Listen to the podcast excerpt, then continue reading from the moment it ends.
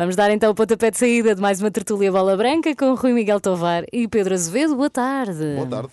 Daqui, Boa a, tarde. daqui a alguns Olá, minutos. bom dia, tudo bem? Bom dia, bom, Bom dia. dia, Rui, bom dia. Daqui a alguns minutos o Sporting entra em campo, em Moreira de Cónegos, já depois do Porto ter goleado o Tondela por 4-0. Rui, agora que o Sporting está fora da Champions, como é que antevês este desafio? Bom, é de caráter decisivo, porque de facto se o Sporting perde pontos e, e o empate basta para o Porto ficar cada vez mais lançado na luta pelo título, que para mim é cada vez mais, mais anunciado. Eh, o Sporting tem de galgar terreno, primeiro para fugir ao Benfica, aproveitar o empate do Benfica em casa com o Vizela, e depois para manter eh, o Porto eh, de sobreaviso. Eh, é, um, é um jogo que não sendo no campo de um, de um adversário difícil, eh, nem historicamente, porque o Sporting só lá perdeu uma vez eh, em, em- em mais de, de 10 jogos, eh, nem sequer do ponto de vista estatístico, porque o Moreirense está eh, em penúltimo lugar, portanto está, está de aflito, mas a verdade é que o Porto eh, teve imensas dificuldades para ganhar 1 a 0, um gol do Evanilson há, há duas semanas ou três, se não me engano. Portanto, o aviso está lançado, é uma equipa muito aguerrida, muito à imagem do Sapinto, e o Sporting eh, terá de dar conta do recado, e hoje conta com o Edwards no lugar do, do Sarabia.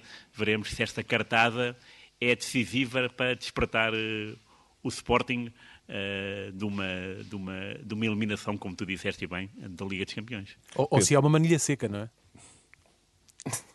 Uma manilha Diz? seca. Ou se é uma manilha seca, quando jogas às Ah, cascas, não é? ok, ok, Ah, a manilha está seca e tu ficas sem ela, pronto. Desculpa. Estava a pensar, o Pronto. Rui não joga as cartas, se calhar. Pedro, Não, que cartas é que o Sporting tem deitado hoje a, a jogo em Breira de Cónegos?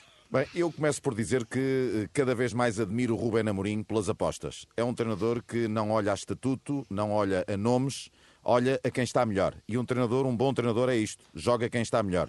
Por exemplo, os internacionais Palhinha e Pedro Gonçalves estão no banco neste jogo. Sei que vêm de lesão, ainda estão à procura do melhor ritmo competitivo, mas estão aptos, estão a 100%, poderiam jogar, mas estão os dois no banco. Sarabia também. Estamos a falar, provavelmente, do nome mais sonante do plantel do Sporting, Sarabia, este internacional espanhol.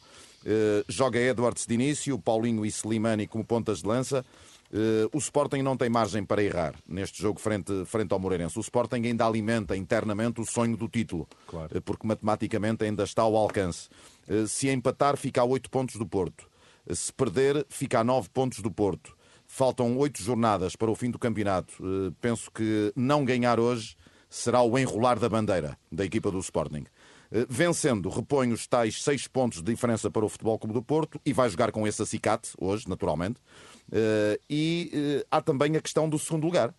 O Sporting, neste momento, tem de pensar também em consolidar o segundo lugar. E o outro acicate do jogo é eh, ampliar para seis pontos a vantagem relativamente ao Benfica. Então esperas um Sporting entrar em máxima força? Um Sporting muito enérgico, muito forte, eh, um Sporting a pensar muito também na- em cimentar um segundo lugar que dá à partida à volta de 27 milhões pela Liga dos Campeões, entre bónus de coeficiente mais presença nas Champions à volta de 27 milhões. Recordo que o Sporting faturou 45 milhões este ano e são números eh, absolutamente eh, necessários eh, para as finanças do Sporting. Portanto, eh, é com este cenário que o Sporting se apresenta hoje frente ao Moreirense. Tem que contar com o Moreirense que está eh, aflito e por vezes nesta altura do campeonato esses jogos tornam-se bastante eh, difíceis, como Sem dizia dúvida. o, o Rui. E com Sapinto no comando de Moreirense. Exato. E como dizia o Rui, o Porto teve inúmeras dificuldades eh, em Moreira de Cónegos para vencer 1-0. Vamos olhar justamente para o Porto, que bateu em casa o Tondela, eh, tem já um compromisso europeu esta quinta-feira frente ao Lyon em França, está em desvantagem, perdendo o Dragão 1-0. Mas o que pergunto, Rui, é eh, o Porto venceu o Tondela por 4-0, mas eu, eu, eu pergunto, Sérgio Conceição não podia rodar mais a equipa? Não, não notas a equipa do Porto algo desgastada, eh, cansada? Eh, não haveria possibilidade de Não, rodar é- mais?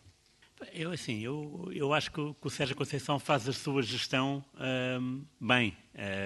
Por exemplo, o Fábio Vieira ficou no banco, que é um elemento extremamente importante. No jogo com o Sporting para a taça, que também foi a meio da, a meio da semana, eh, ficaram João Mário, ficou o Pepe, ficou o Vitinha, se não me engano. Portanto, há, aqui jogadores que ficaram no banco e que saltam para a titularidade. Há outros que fazem o caminho eh, inverso. Não, não, não noto que, que o Porto esteja, esteja cansado. ah, noto é que uh, na Liga Europa há um outro andamento e o Lyon foi mais feliz no Dragão. Não quer isso dizer que o Lyon esteja uh, com a eliminatória ganha, uh, se bem que a estatística não vai muito a favor do Porto. Só por uma vez, uh, depois de uma derrota em casa, é que o Porto virou a eliminatória. e essa foi célebre, foi com o é? Panathinaikos, nem Exato. mais. Uhum. Nem mais, exatamente. agora, diria que o Porto está empenhado, primeiro numa coisa, é bater o recorde de jogos sem perder no, na primeira divisão. Faltam-lhe dois para igualar o Benfica de John Mortimer, faltam três para passar. Uh, a Liga Europa seria de facto um sonho, até porque o Porto e o Sevilha são os únicos clubes que, uh, que, que, ganharam a prova e que ainda estão em prova. Uh, mas essa questão do cansaço, eu quando vejo o Porto a jogar, não, não penso nisso. Vejo que de facto as equipas, quando jogam com o Porto, têm um outro pensamento, fecham-se bem, fecham-se mais e obrigam o Porto a um esforço, sim senhor. Mas depois, eh, bem vistas as coisas, os três suplentes que entraram marcaram. A três eh, de cinco. Eh, e isso isso desanima qualquer um, porque, porque o treinador sabe que no banco terá sempre golo. Isso é muito importante. O Pedro Azevedo já quer uh, comentar estas, eu não estou Eu não estou muito de acordo com, pois, com o Rui Miguel Tavares. Eu, acho que o Porto, eu acho que o Porto uh, está a ressentir-se fisicamente. Eu falei aqui há uma semana, na projeção do jogo com o Lyon, como te recordas, que a minha grande dúvida para esse jogo era a dimensão física do Futebol Clube do Porto.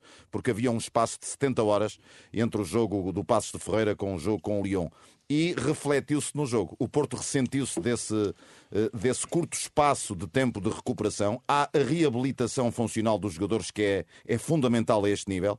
Eh, eu há pouco elogiei o Ruben Amorim porque não há estatuto, não há jogadores com estatuto Sim. no Sporting, joga quem está melhor. Tenho uh, que elogiar também o Sérgio Conceição no, no, mesmo sentido. É que também é um treinador que põe sempre os melhores. Só que aqui uh, há esse problema, que é o do problema desgaste. do desgaste. A sequência de jogos do Porto tem sido a densidade competitiva maior Aqui agora um intervalo maior até o jogo de, de Lyon. Acreditas que o Porto vai ter, uh, vai recuperar uh, para ultrapassar? Ou será que o Porto está verdadeiramente interessado em seguir em frente? Eu acho duas coisas para Lyon. A primeira é que o Sérgio Conceição vai mesmo mudar desta Sim, vez. Ele anunciou não isso vai usar essa teimosia dos últimos três jogos, em que jogaram praticamente os mesmos, só mudou do defesa esquerdo eh, e agora neste último jogo de defesa esquerdo mais central, porque o Pep não estava disponível por razões de ordem física. Acho que vai mudar mais. Vai mudar mais porque o Sérgio Conceição é muito coerente e já disse que a prioridade é o campeonato e três dias depois desse Leão-Porto ao derby da cidade invicta, ao Boa Vista-Porto. Que é sempre um jogo... Com tudo aquilo que rodeia ao jogo e também porque é imperioso para o Porto continuar a ganhar, eh, mantendo essa senda e mantendo essa corrida destacada para conquistar o título nacional. Portanto, eu acho que ele vai mudar mais do que o que tem mudado nos últimos três jogos. Vai aparecer um Porto de rosto diferente. Há um jogador que não vai poder jogar, Otávio. que é o Otávio, que está, que, está, que está castigado. Penso que será Fábio Vieira a ocupar o seu lugar. Eh, e há pouco eu dizia que não concordava com o Rui Miguel Tovar relativamente à dimensão física do Porto e o Porto está a ressentir-se desse desgaste porque exatamente por aquilo que aconteceu no último jogo. O que aconteceu ao Porto quando entraram Zaidu, Galeno, Francisco Conceição, Fábio Ficou Vieira e Tony melhor. Martínez. O Porto jogou com muito mais energia, com mais rasgo, eh, criou mais oportunidades, fez golos eh, e acabou por ter nessa fase aquele que foi o seu melhor período no encontro com o Tondela, numa vitória muito merecida do Porto, mas, na minha opinião, por aquilo que o Porto não fez na primeira parte, uma vitória por números exagerados. Já temos, já temos contato já com temos, Já temos, e vamos, é vamos ao Benfica já. É, o Benfica colecionou mais um zero, não é? Gosta dos, dos, dos colecionar. Os empates. É, com o empate um, é, com o Vizela. Que análise, Rui, é que fazes do jogo e pergunta também se, já, se, não, se não devia haver já sinais de que o Benfica está a planear a próxima época? Foi um empate mais um do Benfica em casa, uhum. tem, tem, tem perdido muitos pontos em casa. Este ano civil também portanto não, não tem sido fácil a, a vida do Nelson Veríssimo. Uh, foi um empate algo injusto, claro, porque o Benfica merecia ter ganhado e, e, teve ocasiões e teve situações de jogo, algumas delas caricatas relacionadas com, com a arbitragem. Uh, mas sim, o Benfica, eu acho que o Benfica precisa primeiro de jogar com, com o Ajax para ver como é que corre a vida esta época, para depois pensar na próxima época. Acho que estar, acho que estar agora neste, nesta segunda-feira ou, ou, ou, amanhã, terça, estar, estar a pensar uh, na próxima época não vale a pena. Primeiro, vai jogar com o Ajax, porque uh, se cometer a proeza de eliminar o Ajax, uh, é uma época obviamente perdida a nível interno, porque perdeu a final da Taça da Liga, porque já foi eliminado muito cedo a Taça de Portugal e ficou cedo também arredado do campeonato, mas uma qualificação para os quartos de final da Liga dos Campeões dá algum peito. E terá o Benfica capacidade e, portanto, para isso? É, é, importante também ver que primeiro está este jogo e depois aí sim, se o Benfica for eliminado, hum. uh, surgir, claro, e acho o mais normal possível, começar a pensar em, em, em, em em, em, limpar o balneário que já foi limpo. Uh, Meio limpo do, só já foi maquiado um bocadinho na, no, no, inverno, no mercado de inverno, mas agora é preciso de facto emagrecer o plantel. Pedro, concordas? Eh, eu acho, eu já disse aqui e repito, eu acho que o Benfica internamente deveria assumir que esta época está perdida. Independentemente da sua prestação nos jogos da Liga dos Campeões, está a correr por fora na Liga dos Campeões, porque o Benfica dificilmente conseguirá ir muito mais além na Liga dos Campeões. Na minha opinião, o Ajax é o favorito para esta eliminatória, porque joga em casa e porque basta ganhar por uma bola. Eh, mas eh, o Benfica deveria assumir que a época está perdida, fazer essa comunicação aos jogadores, mesmo os que têm contrato para a nova temporada, e dizer-lhes que estarão até maio em avaliação para a construção do plantel da próxima temporada. Penso que seria aqui um bom ponto de partida para o Benfica planificar a próxima época. Relativamente e muito brevemente a este jogo com o, com o Vizela, eu acho que pesou no subconsciente dos jogadores do Benfica o jogo de Correto. Amsterdão uhum. e também pesou a expulsão cedo de Tarabt, porque estragou os planos uhum. ao, ao, ao, treinador do Benfica e também pesaram naturalmente erros de arbitragem, com mais culpa do VAR do que do árbitro. Vamos também aqui esperar para ver quem é e quanto tempo vai para a jarra depois daquilo que aconteceu no Estádio da Luz. Pesou e não foi Vamos pouco, esperar pela leve. Mas nestas, é nestas alturas parece que pesa ainda mais, não é? Sérgio, queremos falar agora de Sim, Cristiano Ronaldo, de alguém, não é? Exatamente, já não falávamos de Cristiano Ronaldo há algum tempo, não é? Fez um hat-trick frente ao Tottenham. Eh, é sinal, eh, Rui, que Fernando Santos pode de facto contar com o Cristiano Ronaldo no apuramento para o Mundial. Vamos ter um Cristiano ao mais alto nível. Sim, aquilo, aquilo que nós temos a ver uh, na história é que podemos contar com o Cristiano Ronaldo, às vezes podemos é não contar com o Fernando Santos, uh, que às vezes comete, comete algumas, uh, faz alguns onces que não, que não descabem na cabeça. Eu diria que o Ronaldo, embora tenha passado por uma fase menos positiva e que tenha aquela estatística de que não marca nos primeiros cinco jogos do ano civil, é, é, normal, não é? Eh, estamos a falar de um, de um homem com 37 anos que joga contra miúdos de 20, 25. Uh, ali uh, da experiência de facto pesa, joga mas também a com, é? vivacidade é? uh, e, o, e, a energia do campeonato inglês são completamente diferentes de um campeonato italiano e, e espanhol. Uh, vamos esperar para ver, porque isto, são, isto é também, lá está, foi uma tarde espetacular, de facto, em que o Ronaldo marcou três golos, decidiu um jogo, bem à sua maneira, uh, e agora uh, do caminho está lançado porque o Manchester United tem um jogo importante agora para, para, para a Liga dos Campeões com o Atlético Madrid e a nossa seleção precisa, de facto, do Ronaldo, mas precisa também do Bernardo hum. e de muitos outros jogadores que conseguem fazer a diferença, como o Diogo Jota.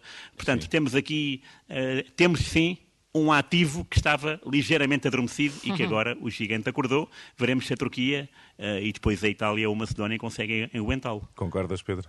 É, em parte, eu acho que o, o Fernando o Santos. eu, no lugar do Fernando Santos. Está do contra. É, hoje estou um bocado. Estou, estou, estou, estou do contra, estou do contra em relação ao Rui Tovar. Eu acho que o, o Fernando Santos, tendo um jogador como Cristiano Ronaldo, tem de construir uma matriz em função daquele que é o melhor jogador do mundo. E por isso eu acho muito bem que construa uma equipa sempre à volta do Cristiano Ronaldo. Eh, e eu acho que foi uma excelente notícia eh, para o Fernando Santos, eh, a poucos dias do Portugal-Turquia, os golos, os três golos que ele marca, e também a poucos dias do jogo da final do play-off. Esperamos que Portugal, naturalmente, passe a essa final, provavelmente com a Itália.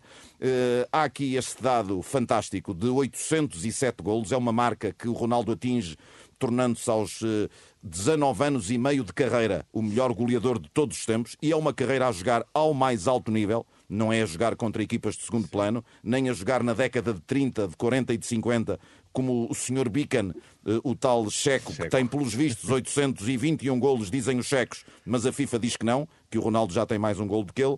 E, portanto, eh, hoje o Cristiano é diferente, é diferente do Cristiano de outros tempos. Hoje é mais posicional, Sim. Eh, é um jogador que parte menos mais da linha, é mais, é mais finalizador, anda de pé calibrado, é um finalizador de excelência e esperemos que o Cristiano esteja ao nível que vimos no último sábado neste jogo eh, frente à Turquia no próximo dia Há sempre 24. aquela velha questão que, que montas uma equipa em, Em função de um jogador. e depois eventualmente perdes, perdes eh, a oportunidade de aproveitar o que melhor tem os outros. Mas isso pode dar para outra, Sim, para outra sim. altura. não é? Questionamos É um isso especial depois dos jogos. Depois dos jogos. Exatamente. Depois dos jogos. vê. Daniela, insólito da semana. Olha, continuamos com o Cristiano Ronaldo. Então, aos 37 anos, ele continua a espalhar a magia pelos ravados do planeta e o hat-trick deste fim de semana então veio comprovar que velhos são os trapos.